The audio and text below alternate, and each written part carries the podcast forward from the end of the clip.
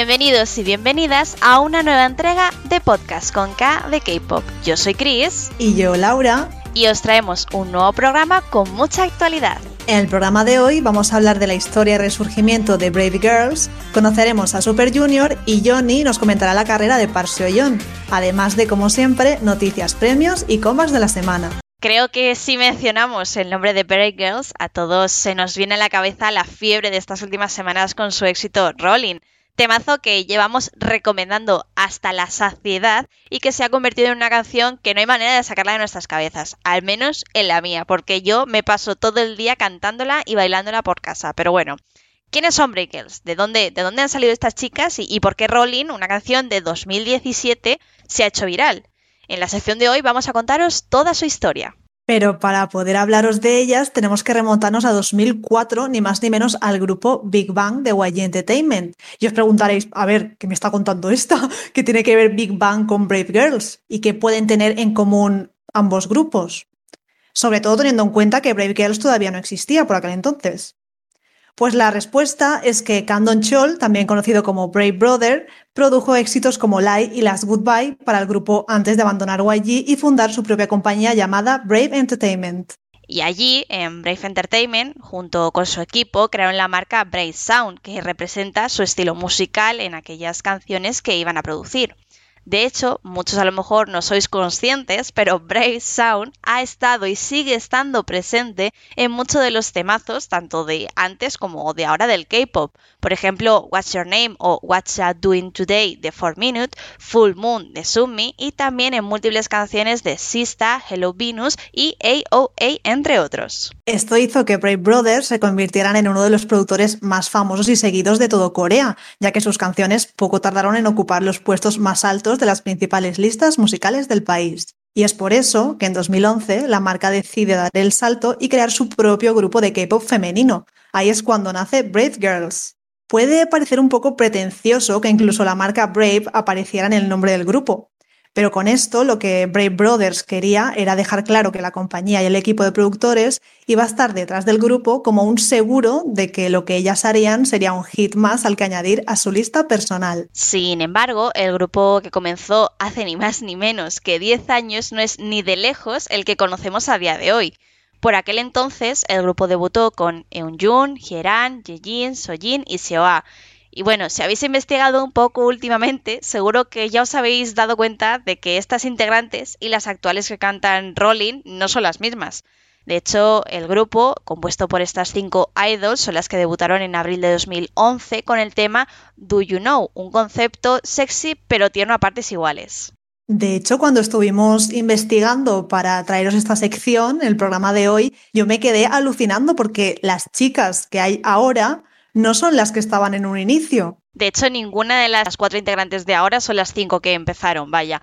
Lo cual es bastante curioso, pero bueno, vamos a ir, si quieres, Laura, contando cómo evoluciona Breakers y, creo que poco a poco irá la gente descubriendo en qué momento esto, esto deja de, de parecer un poco raro, ¿no?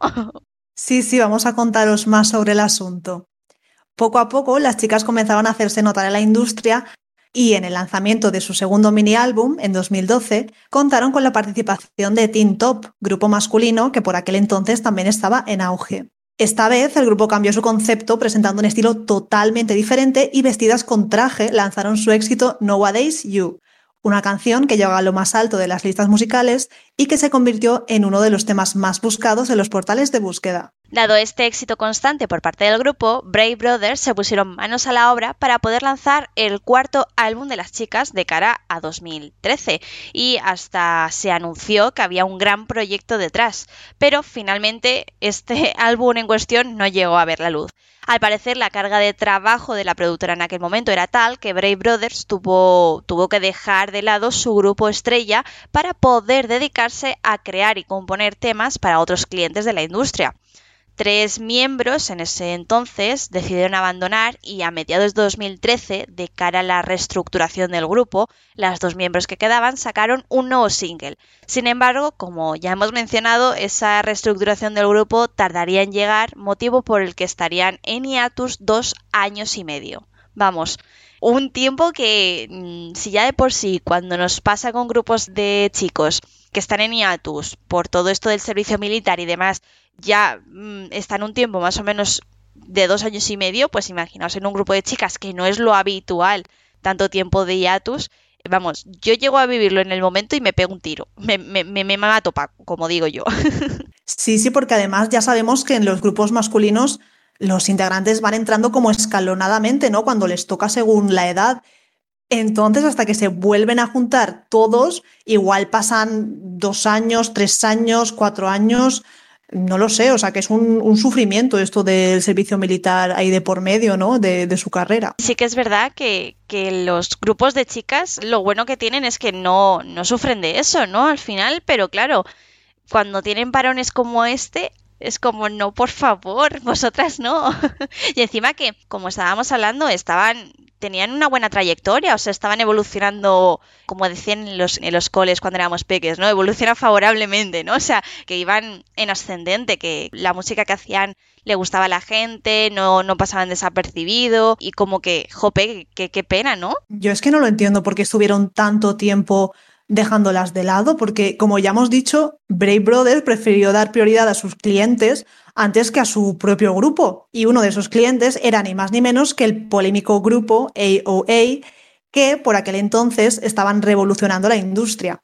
Es por eso que la productora apostó por un grupo ajeno a ellos antes que por el suyo, creando éxitos como Short Hair o Like a Cat. Y bueno, no fue hasta 2016 que Brave Girls volvió a la industria del pop coreano. O sea, vamos, lo dicho, dos años y medio bastante intensos. Como hemos comentado antes, de las cinco integrantes que debutaron, tan solo quedaron Yojin y Hyeran.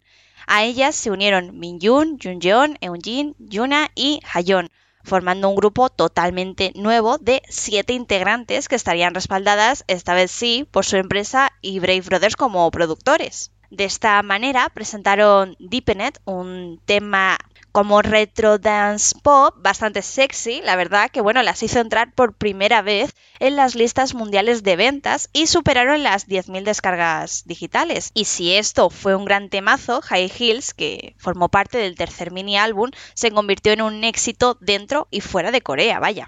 Pero, de nuevo, el grupo sufrió varios cambios y en 2017 se anunció la salida de Yujin y Hieran. La primera quería centrarse en sus estudios y la segunda por problemas de salud. La marcha de ambas fue extraña y dejó un mal sabor de boca a los seguidores del grupo, ya que recordemos, ambas eran las dos únicas integrantes que habían estado desde sus inicios. A pesar de estos cambios, el grupo, ahora compuesto por cinco miembros, siguió trabajando y en ese mismo año nos deleitó ni más ni menos que con el exitazo que tanto hemos escuchado últimamente, Rolling. De nuevo, el grupo estaba de vuelta con un concepto sexy y muy atrevido. Bueno, tan atrevido que hasta se meneaban en tacones encima de unos de los taburetes en las que, las que vemos actualmente en, las representaciones, ¿no?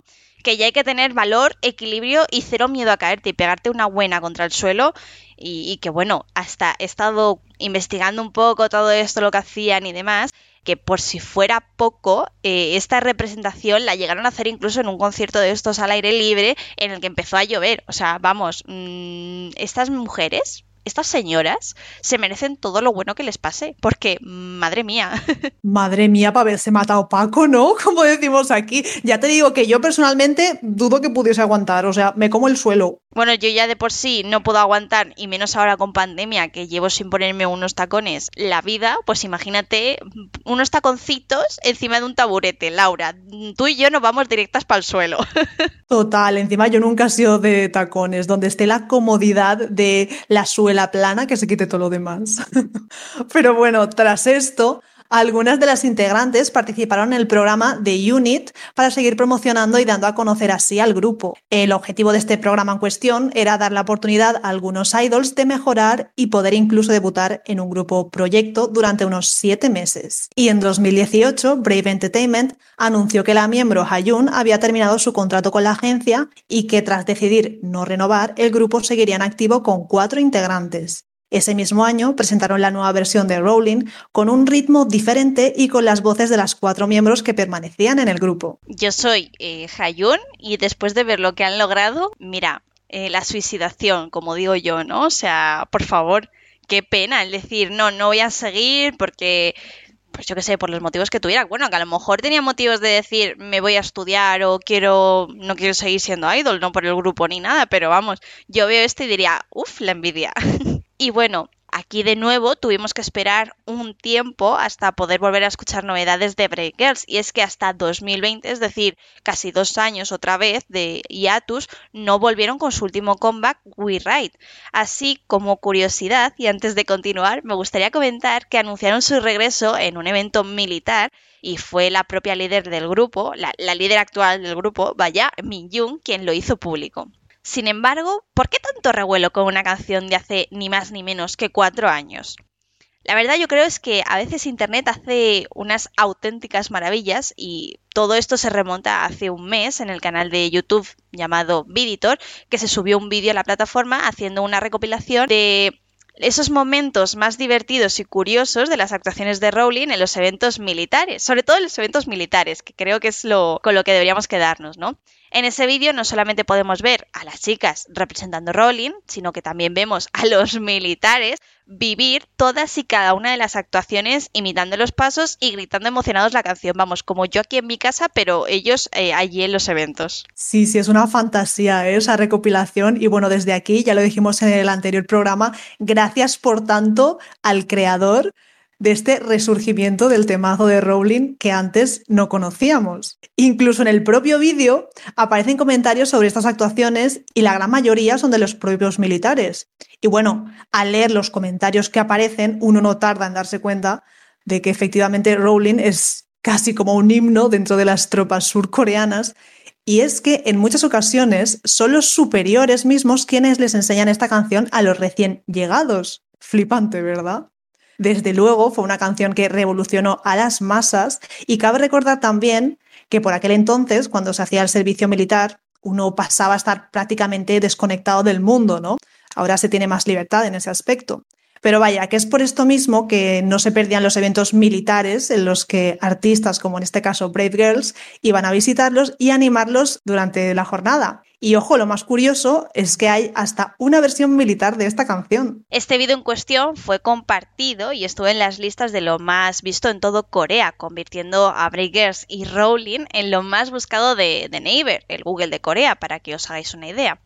Poco tardaron las chicas en ser invitadas a diferentes programas de variedades como Running Men y You Quiz on the Block, además también de participar en los principales shows musicales. Madre mía, solo les falta acudir a mi amado canal de Studio True a regalarnos una actuación en 4K. Mira, ojalá, sería una fantasía, Laura, ¿eh? Y bueno, de hecho, ya lo mencionamos en anteriores programas, pero el grupo consiguió y siguen sumando un perfecto all kill con Rolling al conseguir el primer lugar en las principales listas musicales de Corea. 24 hits de Melon, las listas diarias en tiempo real de Jenny, Bugs, Vibe, la lista en tiempo real de Flo y las listas de iChart. Como ya dijimos la semana pasada, Rolling es un temazo que ha llegado para quedarse y que personalmente cada vez estamos disfrutándolo más y más. Mencionar también que esta última semana en Inkigayo hemos podido disfrutar de su actuación con un vestuario un tanto militar y sin duda un bonito guiño a sus seguidores más fieles. Y atención, porque gracias al gran resurgimiento de Rowling, Brave Brothers ha anunciado que está planeando las futuras actividades de las chicas, incluida una nueva canción. Y dados los logros actuales del grupo, por el amor y el apoyo de sus fans, aceptarán activamente sugerencias de ellos. Desde aquí esperaremos con ansias su próximo trabajo. Seguimos conociendo los grupos más relevantes del mundo del K-pop y queremos hacerlo de la mano de sus seguidores más fieles. En esta sección, como ya pudisteis escuchar en anteriores programas, traemos a fans de grupos o solistas del pop coreano y os contamos de una forma diferente quiénes son, su evolución y lo más destacado de cada uno. Y en esta ocasión toca hablar de Super Junior, un gran grupo de la segunda generación donde sus integrantes, además de musicalmente, destacan individualmente en más ámbitos artísticos. Y para ello contamos con una invitada muy especial que además forma parte de la fanbase española. Bienvenida, Nerea. Bueno, hola a todos, ¿qué tal? Oye, estamos aquí encantadísimas de, que te hayas, bueno, ofrecido a venir aquí a hablarnos de un grupo como, como Super Junior. Pero bueno, Nerea, vamos a empezar por el principio, ¿te parece? Cuéntanos, ¿quiénes son Super Junior? Pues mira, Super Junior son un grupo que debutó en noviembre de 2005, así que ya son un grupo bastante veterano. Actualmente el grupo está compuesto por, por nueve miembros. El líder Ituk, Ichol, Yeson, Shindong, Unhyuk, Donghae, Shiwon, Yogu y Kyuhyun. A pesar de que tenemos a estos nueve miembros, también tenemos por ahí a Sammin, que no se sabe muy bien si es miembro o ex miembro, porque no continúa en los álbumes y en las actividades grupales, pero sí que hace cositas en solitario. Y bueno, como ex miembros tenemos también a un buen grupo. tenemos a Kibon, Kangin, Henry, que es Henry Lau, ¿vale? También sacó su tercer álbum hace poquito, creo. Zumi y Hangen. Vamos, que, que, ya de por sí es un grupo bastante amplio, pero es que encima tenemos a exmiembros que tampoco es que sean desconocidos en la industria a día de hoy, vaya. Claro, cada uno continúa con sus actividades en solitario, eso sí, dejar de apoyar al resto de los miembros que están activos. ¿Y cuál es su evolución? ¿Cómo han ido creciendo y destacando en la industria?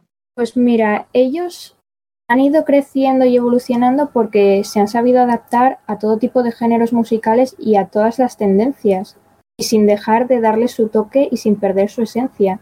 Desde baladas, ritmos latinos, rock, hip hop, tienen de todo. Por eso es un grupo del que nunca te cansas, porque están continuamente reinventándose y ofreciendo todo tipo de contenido.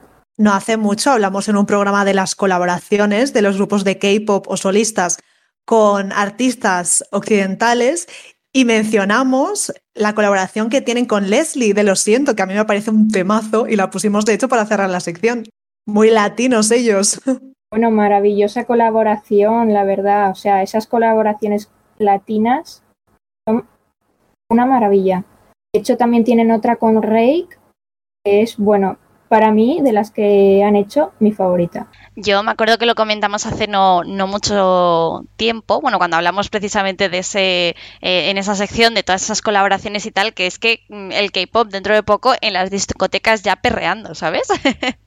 sí, la verdad que, que la promoción que hacen en Latinoamérica, o sea, me parece alucinante a mí. Hacen unas presentaciones maravillosas, unas colaboraciones que dices, esto es una maravilla, no, lo siguiente. Y yo lo que te quería preguntar es, eso, ¿cómo han conseguido? Porque al fin y al cabo, cuando hablamos de Super Junior, eh, mucha gente se le, se le viene a la cabeza, pues eso, temazos del grupo y, y, demás. Y a mí lo que me gustaría es eso, saber cómo se han convertido en el grupo tan destacado y relevante que son a día de hoy. Yo creo que en parte también por sus personalidades, ¿no? Porque no tienen personalidades estética, sino que están continuamente bromeando. Yo creo que eso también incita mucho a que la gente se lo pase bien. Siempre están bromeando, en las redes sociales también. Es, bueno, son un caos absoluto, pero un caos absoluto maravilloso. Entonces yo creo que en parte también influye eso. Y obviamente todos los programas en los que participan influyen muchísimo. O sea, Hichol ahora mismo está presentando muchísimos programas, YouTube también, hacen colaboraciones por todos sitios, o sea, te los encuentras en cada esquina. Tal cual, encima ahora están promocionando como grupo, que por cierto, a menuda alegría, ¿no? Ver otra vez a Hichul ahí en el escenario, que incluso bailó, ¿no? Si no me equivoco, Black Sweet, cuando presentaron Black Sweet en el comeback show, yo flipé porque me encanta esa canción y me hizo mucha ilusión volverla a ver con ellos juntos. Yo me emocioné muchísimo cuando presentaron You, porque además salía Hitchell con un abanico ahí, bueno, bueno, bueno. Yo me emocioné muchísimo, no es mi miembro favorito, pero es que piensas todo lo que ha pasado, que no pueda actuar tanto y dices, me encanta que tenga todavía esa ilusión por actuar, por cantar, por bailar. Y una pregunta, yo, yo como poco fan y poco seguidora de, porque bueno, yo, yo siempre lo digo aquí en el, en el programa, pero por si acaso lo repito, yo como soy más seguidora de los grupos pues de chicas o de algunas solistas y tal, estoy un poco desconectada un poco de, de Super Junior, lo dicho, conozco canciones, temas y tal, porque ¿quién no conoce a Super Junior? Evidentemente, y si no lo conociera, Laura vendría y me pegaría con el látigo, todo hay que decirlo. Un poquito, un poquito. Entonces, a mí me gustaría saber exactamente qué ha pasado. A mí me gusta interesar, eh, preguntar por estas cosas y interesarme de la salsa, ¿no? Que yo siempre me quedo aquí un poco con la cosa de, pero ¿qué ha pasado? ¿Por qué estáis hablando de, de esto de este miembro. Entonces, ponedme un poco al día a mí, bueno, y a la gente que nos esté escuchando, claro. Bueno, si no me equivoco, debido a un accidente de tráfico. Tampoco es que yo sepa mucho, pero me parece que sí que fue por un accidente de tráfico y eso, o sea, empezó a tener problemas en una pierna debido a ello y le, dijeron que, oye, no vas a poder hacer actuaciones tanto como antes, no vas a poder ir de gira tanto como antes. Y él, bueno, a pesar de eso, él se mantiene ahí bien firme y sigue con presentando programas, intentando actuar todo lo posible, participar en los vídeos musicales del grupo, todo.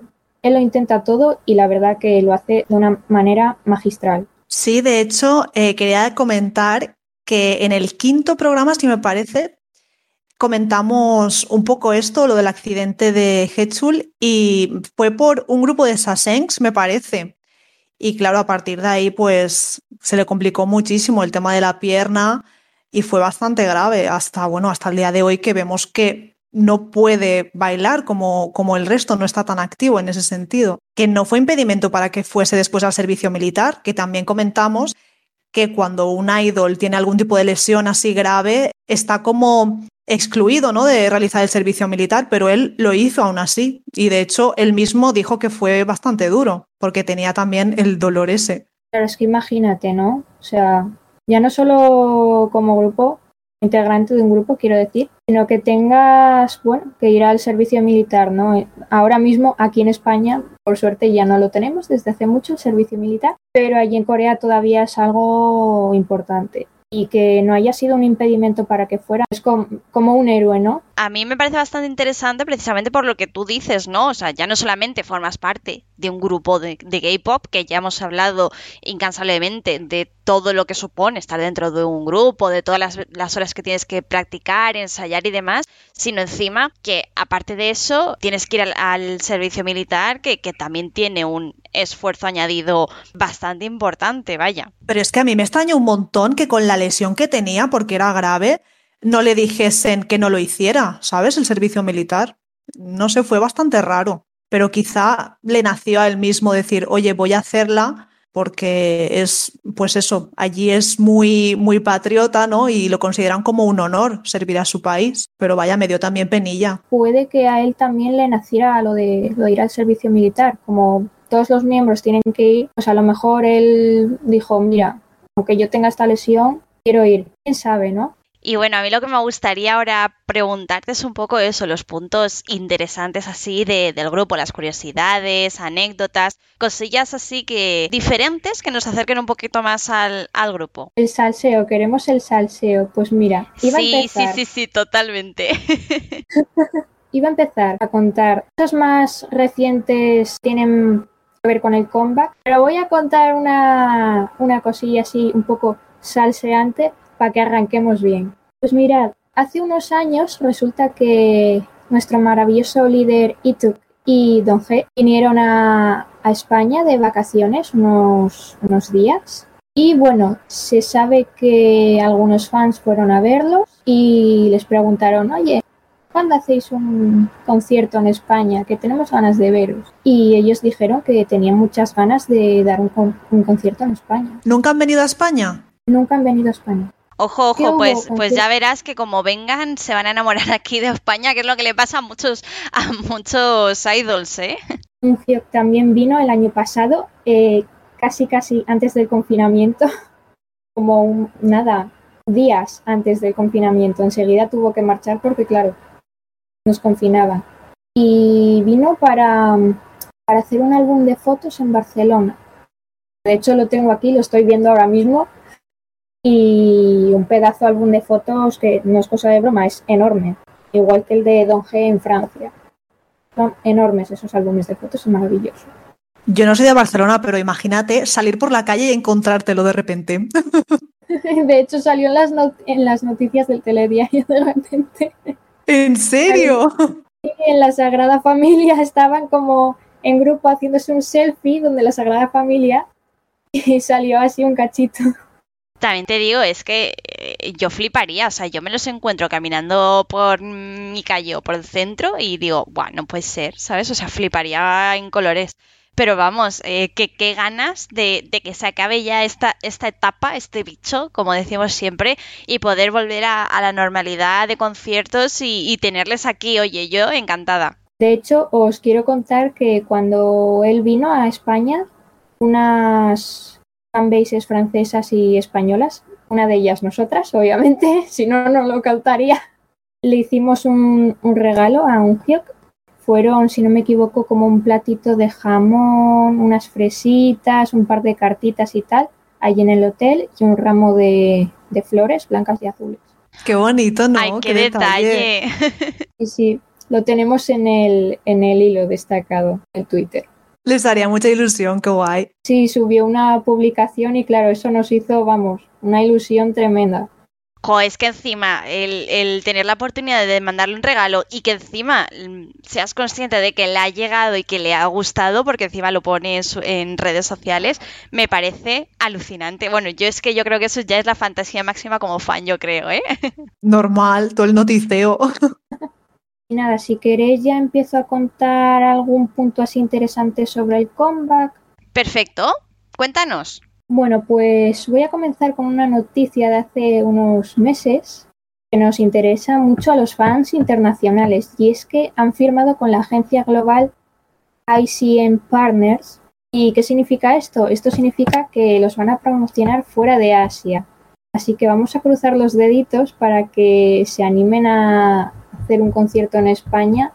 Y bueno, por otro lado, esta semana han estado lanzando así algunos spoilers de lo que se nos va a venir durante todo este año, ¿no? Bueno, lo primero de todo, antes de empezar con los spoilers, eh, tenemos que comentar, obviamente, que han lanzado su décimo álbum, titulado The Renaissance, el Renacimiento. Que ya había ganas, ¿eh? ¿No? Sí, sí, que además lo retrasaron dos veces. Unas ganas tremendas porque lo tenían que haber sacado, si no me equivoco, en noviembre o en diciembre. Y claro, estuvieron retrasándolo y retrasándolo. Algunos fans me quejaban un poquito, pero yo como fan decía, mira, prefiero que lo retrasen, estén ellos bien y que nos den algo bueno a que nos lancen cualquier cosa con la que no estén ellos satisfechos del todo. Exacto, aparte que es un álbum especial, ¿no? Por el aniversario, entonces deseaban que estuviese completo. Pero bueno, de mientras fueron sacando prelanzamientos, ¿verdad? Sí, fueron sacando Burn the Floor, también The Melody y alguna que otra canción más. Ah, sí, una por Navidad, es verdad. No me acuerdo del título, pero una joya. Para amenizar la espera. Pues sí, y nada, ahora sí os comento los spoilers, ¿vale? En una rueda de prensa nos, bueno, comentaron van a lanzar un documental. De momento han dicho que lo lanzarán ahí en Corea y aún no hay noticias sobre si el fandom internacional lo podrá ver. Habrá que esperar un poquito. También otros miembros lanzarán álbumes en solitario. Algún spoiler de que lo quiere lanzar dentro de un mes o así. Don G también va a sacar otro, o sea, un álbum en solitario. Iba a decir otro, pero no es el primero.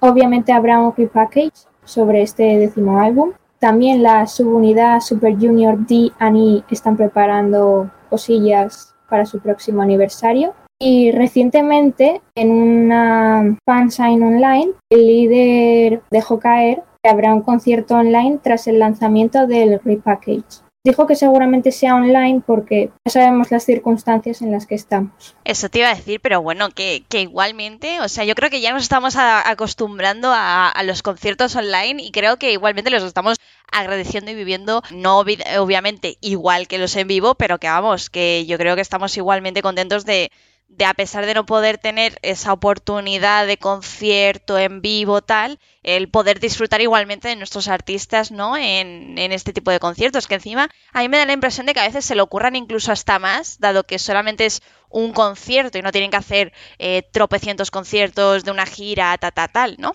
Entonces, eh, yo creo que living con eso estaréis, ¿no? Hombre, por la parte de los países que aún no hemos tenido super shows, pues lo vivimos muchísimo, aunque sea online, ¿no? Y ellos también se emocionan muchísimo porque hacen eventos en los que nos ponen en pequeñas pantallitas y cosas así, que de hecho me tocó en el concierto online de una subunidad de Super Junior KRY y me tocó estar ahí en una de las pantallitas a las 8 de la mañana. ¿En serio? Qué guay, ¿no? Buah, fue brutal. Fantasía total, fantasía total de seguidor eso, ¿eh? La verdad. Y, como digo yo, se madruga con gusto si es por, si es por nuestros K-pop boys. bueno, madrugué, madrugué muchísimo, la verdad. Además coincidió que estaba en casa de una amiga durmiendo unos días. Que decía, es que me tengo que levantar a las 6 de la mañana porque tengo esto, quieren hacer pruebas de sonido y tal. Y mi amiga me decía, yo te mato, porque yo me voy a dormir a las 5 de la mañana. Ay, madre. ¿qué, hay? ¿Qué quieres que haga? Totalmente, totalmente. Ay, madre mía. Prioridades. Prioridades. Bueno, y con la gran trayectoria que llevan a sus espaldas, ¿podrías comentarnos así los premios e hitos más relevantes? No todos, porque si no, no acabamos. Bueno, como has dicho, no todos, porque si no estamos aquí hasta, no sé, igual tardamos un mes en comentarlo todo. Pero sí, tienen un largo recorrido y por ende hitos y premios, todos los que quieras. El que quiero destacar en cuanto a los premios es el Teen Choice Award a Mejor Artista Internacional que el grupo ganó en 2015. Y si, si no recuerdo mal, bueno, no estoy segura, también ganaron a Mejor Fandom. Y bueno, como hitos, quiero destacar así unos pocos. Y el primero es que el líder, Ito, eh, escribió un libro de cocina el año pasado y actualmente es un bestseller en Taiwán y en Japón. Y de hecho, Siwon hace unos pocos días publicó un post en Instagram sobre, sobre ello. Oye, ¿qué no hacen estos chicos? Polifacéticos. Estos chicos hacen de todo. Están en todo, en todo. Son actores, son modelos, son escritores. Por eso, por eso, es que como, como Laura has mencionado tú antes al principio, que, destacan en otros ámbitos artísticos, y, bueno, me estáis diciendo estas cosas, yo estoy flipando, vaya. yo no sabía lo del libro de cocina, ¿eh? Qué curioso. ¿No sabías? Pues vamos, este hombre hasta nos cocina. A mí lo que también me gustaría preguntarte es sobre el fandom, porque ya hemos hablado de ellos y demás, y, bueno, yo creo que algo muy importante dentro de los grupos son también sus, sus seguidores más fieles que estáis ahí apoyándoles día, noche, madrugada y, a las 6 de la mañana y, a la hora que sea, vaya. Hombre, por supuesto. El fandom de Super Junior, Elf, es un fandom que nunca descansa. Siempre estamos a tope con reproducciones, votaciones, menciones en las redes sociales, de todo. Y de hecho me gustaría destacar algunos de los proyectos en los que hemos participado como fanbase. Bueno, ya os comenté que le mandamos unos regalos a un que entre varias fanbases españolas y francesas. Y actualmente estamos colaborando por segundo año consecutivo junto a, junto a más fanbases en un proyecto organizado por una fanbase japonesa motivo del cumpleaños de Siwon. Ostras, qué guay eso, ¿no? Sí, es muy guay, muy guay. Yo lo he visto, he visto la foto y está ahí vuestro nombre en el cartel, qué ilusión es algo que como que vives mucho, ¿no? Poder hacerle un regalo a tu idol, al grupo que te gusta, para mí es muy especial, a pesar de que, oye, no pueda vivir un concierto, el hecho de que vean que queremos hacer cosas por ellos, pues siempre te, te llena, ¿no? Eso te iba a decir, que es que al final muchas veces no siempre tienes a lo mejor el dinero para decir, bueno, pues eh, me compro el, el lightstick, el álbum, el, libro de cocina, el libro de fotos, eh, todo, ¿no? Al fin y al cabo, por desgracia, el mundo del K-pop tiene muchas cosas, vende muchas cosas, son muy caras traerlas a España, hay que decirlo, y bueno, seguro que también a Latinoamérica igual. Y claro, el decir, bueno, no tengo a lo mejor 40 euros para esto, pero puedo poner 5 o 10 para tener un detalle con... Me lo estoy inventando un poco las cantidades, ¿eh? que luego ya no sé si eh, todo esto hay dinero de por medio o no, que sé que hay veces que sí, sé que hay veces que se hacen eh, algunas fanbases hacen colectas de, pues eso, de dinero y demás, y decir, bueno, pues a lo mejor sumando entre todos, podéis tener entre todos un detalle y, algo significativo para con, con ellos, ¿no? Y de hecho, lo que mencionabas ahora, nosotras solemos hacer otras fanbases colectas de dinero porque así, oye, les damos la oportunidad a más fans de tener ese detalle, ¿no? Y de hecho no solo mandamos regalos, sino que también colaboramos con alguna que otra buena causa. Qué bonito eso, ¿eh? Cuando hicimos también una vez un programa eh, mencionando eso, las eh, algunas fanbases que, que hacéis eh, pues donaciones en nombre de, de, los idols, ¿no? A pues eso, a ONGs o, o, o demás. Y eso me parece súper súper chulo y súper bonito, vaya. Totalmente, es que te hace sentir muy bien, la verdad. Antes de seguir avanzando, me gustaría, por cierto, preguntarte, porque has mencionado que el nombre de la fanbase, de la fanbase es Elf, si no me equivoco, ¿no? Quería saber qué significa y qué tiene que ver con Super Junior, ¿no? Porque muchas veces las, eh, los nombres que le dan a, al fandom está relacionado, significa algo, y, bueno, por, por saber si el vuestro también va en esa línea. Pues sí, mira, el nombre del fandom, como comenté, es Elf, que significa Everlasting Friends, como amigos para siempre. Es lo que ellos quieren ser para los fans. Quieren ser un grupo que dure lo máximo posible y quieren estar en contacto lo máximo posible con los fans. Los fans siempre, siempre, todos los días se publica algo sobre, sobre el fandom, algún miembro sobre todo Jason, pone hashtag elf y nos cuidan mucho. Todo como muy cercanos, ¿verdad? Sí, totalmente. A pesar de la distancia y estas cosas de confinamiento, el virus y tal, siempre están muy pendientes y muy preocupados por sus fans. Cosa que se agradece, sobre todo por eso, por la situación en la que estamos. Bueno, Nerea, y para ir cerrando la sección, pasamos ya a lo personal, a esas preguntas que tanto nos gustan. ¿Desde cuándo y cómo los conociste y qué es lo que te hizo hacerte fan de ellos? Bueno, aquí os gusta mucho el salseo, ¿eh? Hombre, por supuesto, las primeras en el salseo. No.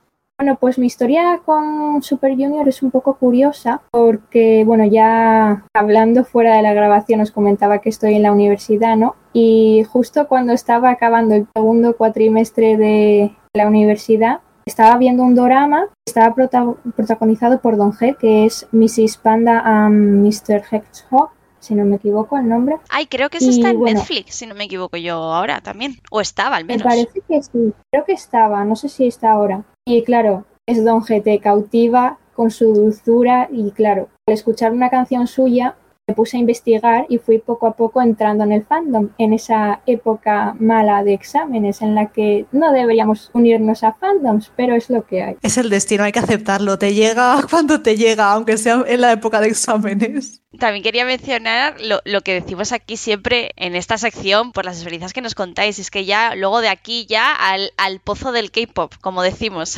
Al pozo. Desde hace dos años aquí estoy, a muerte. Pensaba que ibas a decir cuando has dicho lo del K-drama a, a Siwon, que yo ahí, bueno, ya escuchaba Super Junior de antes, pero cuando vi She Was Pretty, el K-drama este donde uno de los protagonistas... Sí, sí, sí. Bueno, a partir de ahí fue cuando yo empecé a escucharlos más, ¿sabes? Porque me encantó su papel y, y, su carisma y todo. Es que me encanta, me encanta. Es que hace el mejor papel ¿eh? en ese K-drama. Pero el mejor papel. ¿Y quién no se ha enamorado de su personaje en ese K-drama? Exacto, así es que al final muchas veces los secundarios son los mejores, ¿no? Les coges ahí un cariño. Pero que vamos a decir que no, que no sepamos ya, si es que en la sección también que tenemos con Johnny hablamos de estas cosas y, y anda que anda que no nos gustan los secundarios, ¿no? Y bueno, vamos ahora a, a la chicha, como digo yo, que es el, el, álbum favorito. Tu álbum favorito de Super Junior. Si tuvieras que quedarte solo con uno, que sabemos que es muy difícil siempre elegir uno, pero ¿cuál sería? Pues mira, si me tuviera que quedar con uno, no es grupal, ¿vale? Es el tercer mini álbum solista de Jason, porque es como el primer comeback que yo viví y concretamente el título es Pink Magic y no sé, coincidió eso con esa época en la que me uní y para mí es un álbum que, que, significa mucho porque todas las canciones tienen una letra espectacular con la que yo me identifico mucho y claro, como coincidió con esa época, pues siempre está ese punto extra, ¿no? Que te lleva a escoger ese álbum como favorito. Y si fuera del grupo, se has dicho este como, como parte de los miembros y tal, pero si solamente, si fuera el conjunto de ellos, ¿cuál sería? Pues es muy difícil escoger, la verdad, porque tienen canciones tan buenas y tantos álbumes que te cuesta mucho escoger. Pero somos malas, ¿eh? Somos malas, vamos a hacer daño, ¿eh? Por eso te lo he dicho antes. a ver, realmente no tengo un favorito, pero si me tuviera que quedar con uno. No tienes por qué decir Nerea uno favorito. También, como en esta sección lo que queremos es un poco conocer al grupo, también puedes decir uno que a lo mejor, como te digo, no sea tu favorito, pero tú recomiendes para esa gente que nos está escuchando y quiere decir, ay, pues voy a empezar a escuchar a Super Junior. Pues yo les recomendaría empezar, creo que con los dos últimos que sacaron, porque ahí es donde tienen un poco más de todo. Tanto empezar con Time Sleep como con The Renaissance.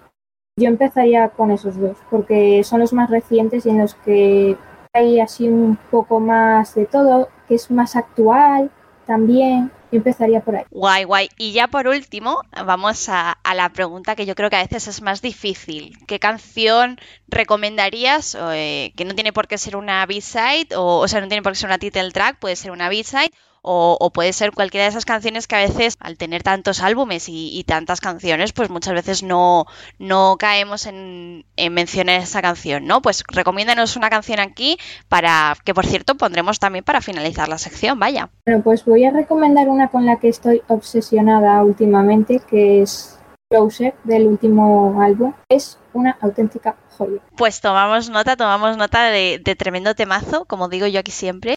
Y lo dicho, Nerea, ha sido un placer tenerte eh, aquí con nosotras hablando de, bueno, de un grupo como, como Super Junior tan relevante y que tanto ha, evolucionado en, la industria. Muchísimas gracias por venir y, e ilustrarnos, como digo. Muchísimas gracias a vosotras. Ha sido todo un placer poder participar en este maravilloso podcast y espero que podamos hacer otro pronto. Llega ese momento del programa en el que pasamos de Conca de K-pop a Conca de K-dramas. Y como no podía ser de otra manera, venimos muy, muy, muy bien acompañadas con el gran experto Johnny. Johnny, bienvenido una semana más. ¿Qué nos has traído hoy? Hola chicas, muy buenas. Pues mira, hoy quisiera hablar de la carrera de un artista dado que así podemos iniciar una nueva sección, no solo hablando de K-dramas o noticias referentes a los K-dramas, sino también a esos artistas que según o, en cierta forma tienen que ver con el K-pop. Y hoy vamos a hablar de Park Seon-joon, nuestro queridísimo Itaewon Class, y he elegido hablar de Park Seon-joon porque él justamente debutó en un vídeo musical de K-pop. Así que en un programa de K-pop y enlazamos temas de K-dramas o de artistas, creo que es la mejor forma de unirlo, ¿no? Totalmente de acuerdo, muy, muy bien hilado. Es que siempre, siempre piensas en todo. Pues nada, cuéntanos. Pues yo creo que a estas alturas no hace falta muchísimo de mencionar quién es Park John. Creo que todos, todos conocemos a este pedazo artista. De hecho, muchos nos vendrá la referencia de ¡Opa! que, que tan, tan famoso se ha hecho Jisung con esa frase mítica de Kill Me, Help Me. Y bueno, pues es que estamos hablando de un actor que en los últimos años ha pegado un absoluto bombazo, lleva como 5 o 6 años que va de éxito a éxito. Ha sido una carrera que ha ido de menos a más y creo que precisamente ahora se encuentra en el mejor momento de, su carrera, dado por ejemplo que su último K-drama, Itaewon Class, que fue estrenado a nivel mundial por Netflix, pues se ha convertido en todo, todo un icono ¿no? de, de los K-dramas actuales. Pero la verdad es que este chico tiene tanto carrera como en el mundo del cine, como en el mundo de los K-dramas. Y bueno, me gustaría hablar de él con vosotros porque yo sé que además a vosotras y sobre todo a Laura le gusta mucho. A mí me encanta. De hecho, estoy esperando con ansias que anuncie su próximo proyecto, que desde Itaewon Class está ahí que no saca nada. Bueno, sí, anunció la película esta con Ayu, pero como todo se ha retrasado debido al COVID, pues está ahí un poco de, parón, ¿no? Se le echa de menos. Sí, lo cierto es que la película que te refieres es la de Dream y creo que el, título viene como anillo al dedo, Dream, sueño, y es que es un sueño tener a Parson John y a Ayu juntos en una película. Eh, esta película se inició el rodaje en 2020, ya está la mitad de la película rodada, simplemente que como tienen que trasladarse a otro país, eh, si no me equivoco, latinoamericano, pues tienen que esperar para poder viajar y seguir con la segunda parte de la filmación. Yo creo que es una película que es muy, muy esperada, ya no solo por las dos estrellas protagonistas, sino por la historia, ¿no? Porque, bueno, eh, trata sobre el equipo nacional de fútbol coreano y es deportivo. Yo la verdad es que tengo muchísimas ganas de, de poder ver este, esta película Y luego además que también cuenta con un excelente actor, o sea, actor, miento, un excelente director, que por ejemplo es Lee Byung-hyun, que este hombre en el mundo de los dramas lo hemos visto anteriormente en B Melodramatic, y bueno, también tiene alguna película muy mítica como por ejemplo Twenty o si hablamos de grandes éxitos, la película más taquillera de la historia de Corea, la comedia Stream Job, está eh, dirigida por este director. Así que tenemos un director de garantías y unos pedazos artistas de garantías. Así que sí, yo también tengo muchas, muchas ganas de poder ver esta película. Y también uno de los últimos anuncios que se han mostrado como próximos estrenos o próximos rodajes, porque en este caso no ha iniciado todavía, es una película que se llama Concrete Utopía, que está basado en un webtoon. Y bueno, se dice que aquí la va a protagonizar junto a todopoderoso Lee Byung-hyun y además también estará la grandísima Park Bo-jung. Así que bueno, creo que, que es bastante interesante, ¿no? Johnny, dale de comer al gato que te reclama. está así todo el santo día. Yo no, yo no, sé qué le pasa a este animal, macho. Yo creo que está emocionado porque hemos empezado a hablar de Parson Jun y está emocionadísimo. Pues como es normal, es un gato listo, es un gato listo. A ver, es que a mí me has dicho que íbamos a hablar de, de este señor y yo también me he puesto nerviosa, te quiero decir. Tampoco es que yo haya visto aquí toda su filmografía, pero es que este señor es la trama de casi cada cosa en la que, en la que está y protagoniza, ¿no? O sea, Itaewon Glass, eh, una de mis favoritas es la de la secretaria Kim, entonces es que este señor como para no ponernos nerviosos. Sí, sí, totalmente. Y además, como tú lo has dicho, es que él es la trama. O sea, hola. y bueno, has mencionado la de la secretaria Kim. Ahí sí que hay trama, pero trama, trama. O sea. Es trama de las buenas. Es trama de las buenas. O sea, a mí lo que me gustó tanto de Secretaria Kim es, eh, o sea, el título completo es ¿Qué le pasa a la secretaria Kim? Por si no la conocéis y queréis investigar y verla, muy recomendada la serie, por cierto. Eh, pero a mí una de las cosas, sin haceros spoiler, por si no, las, no lo habéis visto aquí algunos de los que nos estáis escuchando, es que las series coreanas suelen ser muy recataditas, muy, muy tranquilitas, ¿no? Con piquitos, eh, todo muy tranquilito, muy soft, ¿no? Y bueno, con secretaria Kim vemos a, a eh, descamisado, como dice Laura.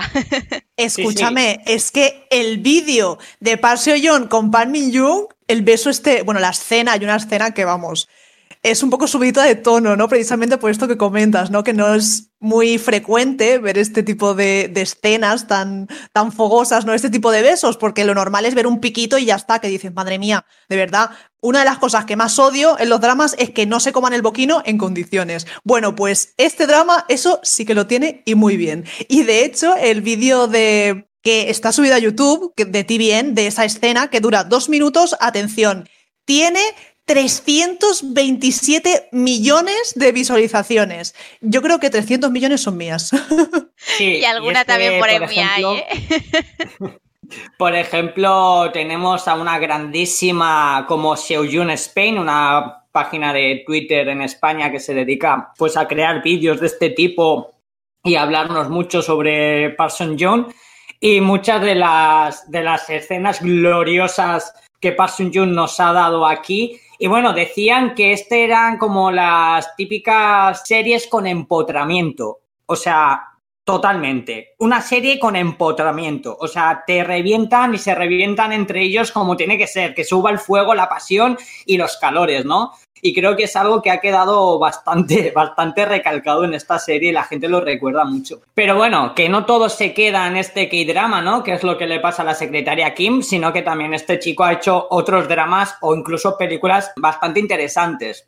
Hay que decir que había debutado en el video musical de I Remember de Ban Jong-guk, eh, mi ex líder, porque para mí quien me conoce sabe que VIP era mi grupo y es mi grupo favorito de K-pop. Y bueno, pues que Parson John debutase en este videoclip de, del gran líder. Yo no sé si habéis visto el videoclip, es impresionante, pero es en plan Parson John a lo bestia de él solo contra un grupo de, de gangsters, o sea, que secuestran a, su novia. Bueno, es que ahí hay de todo, hay amor, hay acción, hay intriga, hay tiroteos, eh, hay plot twist final, la canción es impresionante yo creo que es que le vino como anillo al dedo aquí porque ya se le veía, se le veía totalmente el carisma a este personaje. Y luego, pues, vino seguidamente la película Perfect Game, que en este caso está ambientada un poco en el mundo del béisbol, papel pequeño, ¿vale? Eh, sus inicios, al igual que también lo pudimos ver posteriormente en Dream Hike 2. Hemos hablado bastantes veces de Dream Hike 1, que fue el debut de Ayu, eh, de Bai Sushi, de Kim Song Hyun. Bueno, pues en su segunda entrega sigue un poco la estela también lo hemos visto pequeños papeles en Family, en Summon You Gold, en One World. Eh, perdona mi inglés, que es muy chungo. Pero realmente donde empezó a despuntar fue en el año 2015. 2015 es un momento de, inflexión en la carrera de Park Sun porque, por ejemplo, protagoniza junto nada más y nada menos que Madon Seok, el todoterreno de Train to Busan y, por supuesto, con un veterano estrella como Song Hyun-ju, protagonizaron la película Crónicas eh, of Evil, un pedazo thriller, thriller de estos del bombazo en pleno boom de la nueva ola coreana, año 2015, que fue todo un éxito. Y al mismo tiempo, ese mismo año vino Kill Me, Help Me. Es posiblemente la serie donde más clamor tuvo su interpretación, sobre todo su personaje, porque su personaje, quien no recuerda a Kim Il-helmi, te cuenta la historia de un hombre que tiene un trastorno de personalidad múltiple, que el actor eh, Ji-sung tiene hasta siete personalidades, ¿vale? Pues una de las personalidades, una de ellas, está enamorado del personaje de Park Seung-jun, que es el hermano de la protagonista. Y bueno, al pobre lo tiene mortificado, o sea, lo tiene siempre que le ve, le hace la vida imposible porque va detrás de él como ¡Opa! ¡Opa! Y bueno, eso se convirtió en, un meme, se convirtió, se ha hecho viral, incluso han pasado los años y se sigue hablando de, ese ¡Opa! Y bueno, pues creo que ahí fue realmente donde Park Seung-jun en 2015 es donde comenzó a, comenzó a despuntar un poco. También teniendo en cuenta que eh, hacía música, es decir, eh, casualmente en Kill Me Help Me, Park Sun Jung pone la voz con una de las canciones que se llama Letting You Go y llegó She Was Pretty, que aquí volvió a coincidir en el reparto con la queridísima Juan Jun Eun y os lanzo la pregunta, porque esto es mucho del mundo del K-pop, que es donde os movéis vosotras, ¿Qué artista idol del K-pop aparece protagonizando esta serie? Choi Siwon de Super Junior, que además hablamos del grupo en la sección anterior, así que mira, perfecto, nos ha quedado hilado sin pretenderlo. Que sí, que sí, que aquí lo hilamos todo, aquí está todo pensadísimo, porque trabajamos sin guion, pero tenemos unas cabecitas y sí, la verdad es que Siwon Pretty eh, con Juan Jun Eun, con Park Jun y con Choi Siwon pues la verdad es que es una serie también muy divertida, muy amena, fue todo un éxito. Entonces, bueno, pues estamos hablando que ya aquí eh, comenzaba a despuntar nuestro queridísimo Park Seung-jun, que además comenzaban también a caerle los premios. Con Kill Me Help Me se llevó el premio a las 10 estrellas junto con She Was Pretty. También se llevó el premio a la excelencia a mejor actor en los NBC Drama Awards. Se llevó también el premio de los netizens. Es decir, la popularidad de Parson Jung comenzó a crecer. Estamos hablando que el 2015 posiblemente, bajo mi punto de vista, fue el momento de inflexión en su carrera y la casualidad que en 2015 hace un pequeño papel en The Beauty Inside, una película que yo creo que esta película tiene el, el récord de actores protagonizando la película. ¿Por qué?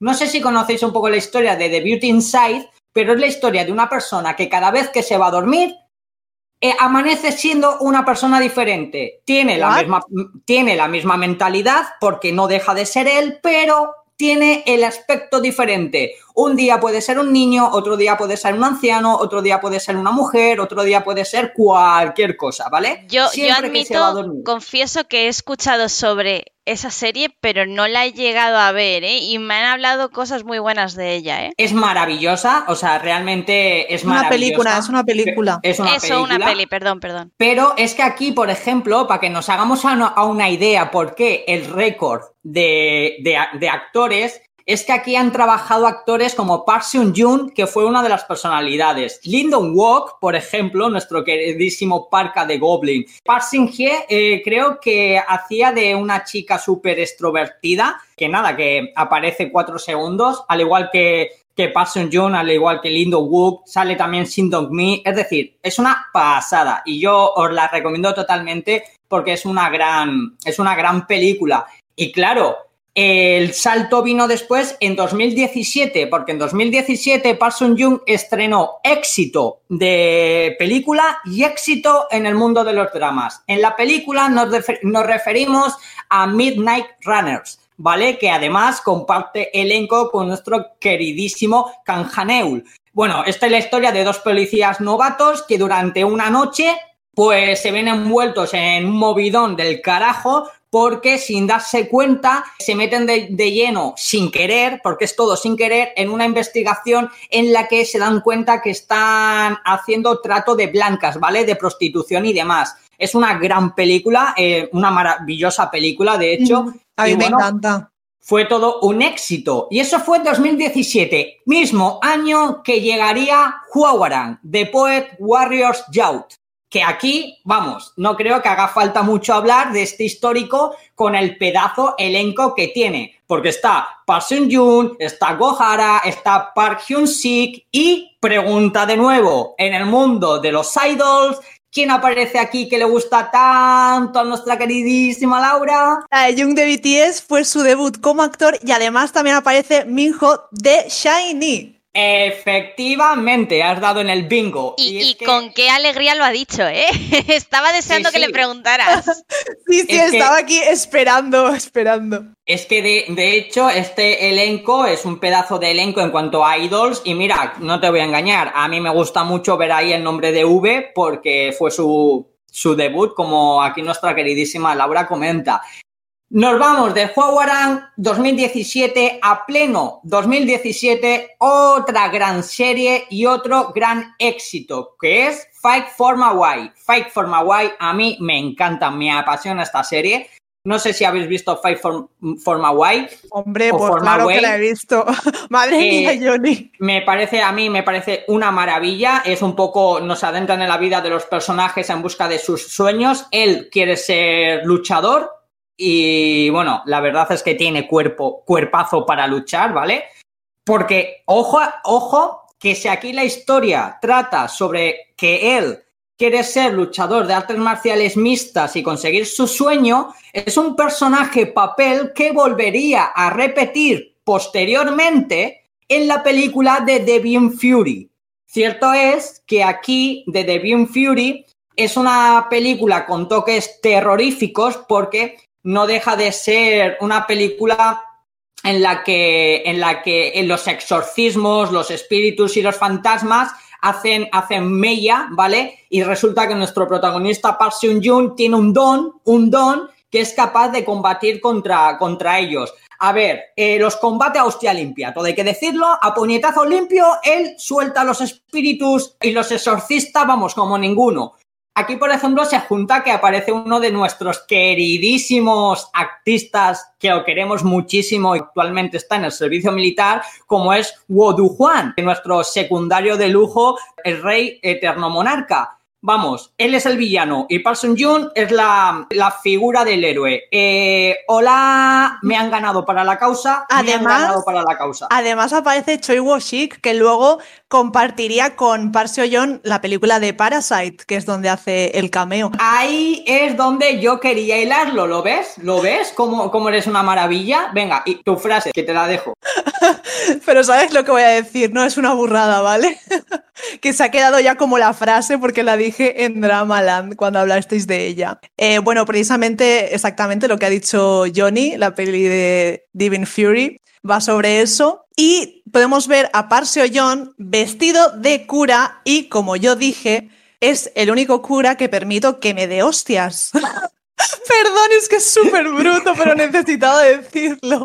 Bueno, bueno, la verdad, la verdad es que está bien hilado, está bien hilado, está bien tirado. Me encanta, se te va la pinza, todo hay que decirlo. Bueno, tú comentabas que resulta que aquí hacía un cameo eh, Won Sik, donde precisamente también posteriormente lo haría Park Seon Joon para Parasite. Eh, Park Joon es quien la lía en Parásitos. Es quien realmente la lía en Parásitos. Y yo creo que la gente no es consciente. Mira, hasta mi gato me da la razón, porque hay que decirlo ya. Lo escucháis, ¿no? Lo escucháis. Park Seon-joon no se le ha dado el mérito que se le tiene que dar en la película Parásitos. Es decir, Parásitos, todos los Oscars que, ha ganado es por Park Seon-joon. ¿Por qué? Coño, porque Park Seon-joon fue el que le regaló la roca al protagonista. Park Seon-joon fue el que le dijo para ir a trabajar a esa casa. Park Seon-joon fue el que incitó toda la movida.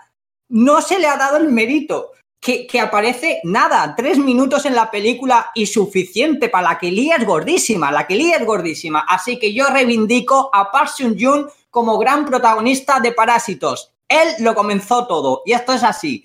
Y luego, por ejemplo, tuvo también otra aparición especial en la película protagonizada por Son Ye-jin y mi queridísimo Soji Sap Dios, que es la de Be With You, eh, un melodrama de llorar, pero llorar mares, te lo lloras todo, te lo lloras la vida y él hace una pequeña aparición. Y creo que diríamos o destacaría que en esta Be With You, y es algo que me hace mucha gracia, también hace un pequeño papel, pero muy, muy, muy pequeño, Gong Hyun-jin, nuestra queridísima Gong Hyun-jin, que la amo yo, vamos, por encima del bien y del mal. Progresamos ya, estamos en 2018, ¿vale? Y es cuando se estrena la de qué ocurre con la secretaria Kim. Creo que ya Chris ha dicho todo lo que tenía que decir de secretaria Kim, así que podemos saltar para que esto no se nos vaya mucho de las manos en Itaewon Class. Itaewon Class, última serie o drama hasta la fecha protagonizado por nuestro querido Park Sun-joon, que además comparte elenco, vamos, con para mí la maravillosa Kim Dami, que la hemos visto en La Bruja, que de hecho es una bruja, todo hay que decirlo, pero también aparece mi queridísima Kwon Nara. Y yo siempre seré, seré Team Kwon Nara. Para mí, Kwon Nara es la diosa. Lo siento mucho, yo sé que esto va a crear controversia, pero Team Kwon Nara a tope. Te amo, Kwon Nara, te quiero, Kwon Nara. Yo te entiendo, Kwon Nara. Eh, no sé si hace falta hablar un poco de Itaewon Class que está basado en un webtoon, como la mayoría de cosas que se están haciendo actualmente. Y yo diríamos que Itaewon Class es una lucha por aspirar a ser alguien, por tener una meta y cumplirla pese a las hostias de la vida. Y las hostias de la vida que le dan no son pequeñas, son muy gordas. Y no vamos a entrar en muchos detalles, para que esto pues no se nos vaya un poco de, las manos. Comentar también que está en Netflix y que lo podemos ver en cualquier momento y que es muy recomendable que vayáis a ello, vaya, todos los que nos estáis escuchando. Totalmente, totalmente. Y es que Itaewon Class yo creo que queda marcada. De hecho, en el programa de Bienvenidos a Dramaland hicimos una votación de los seguidores de, de la página y quedó como la mejor página, o sea, como la mejor serie votada por los seguidores. Y bueno, pues lo dicho, que esto ya es una observación mía, eh, una observación de, mirando un poco su trayectoria, y es que se podría decir, y creo que es algo bastante claro, que fue el año 2015 cuando despuntó gracias a Kill Me Help Me, gracias a She Was Pretty y la película Las Crónicas del Mal, y ahí eh, ha sido un no parar. Ahí el chico ha cogido una carrerilla y se ha convertido en apenas seis años en un actor todoterreno reconocido a nivel mundial. Yo creo que es una de las grandes influencias actuales, tanto del cine como, como de las series. Así que creo que, que, este chaval, o sea, ha despuntado de una manera magnífica. Y luego también Hemos visto muchísimo su crecimiento, pero muchísimo. Papeles más adultos, más maduros, por ejemplo, en Itaewon Class, a mí me parece que, me, que da una clase, una clase de madurez y estoy deseoso y ansioso por ver las dos próximas películas que se han anunciado, como comentábamos, la de Dream junto a Ayu y la de Concrete Utopía. Entonces, creo que era, era perfecto, perfecto para iniciar esta nueva, eh, entre comillas, sección dedicada a actores o actrices, porque no hay que olvidarlo y, maticemos esto. Este chaval debutó en un vídeo musical de K-pop. Han pasado los años y se ha convertido en toda una eh, referencia a nivel mundial. Creo que tiene un mérito apabullante. Así que Park Jung, como diría nuestro querido Jisung, ¡Opa!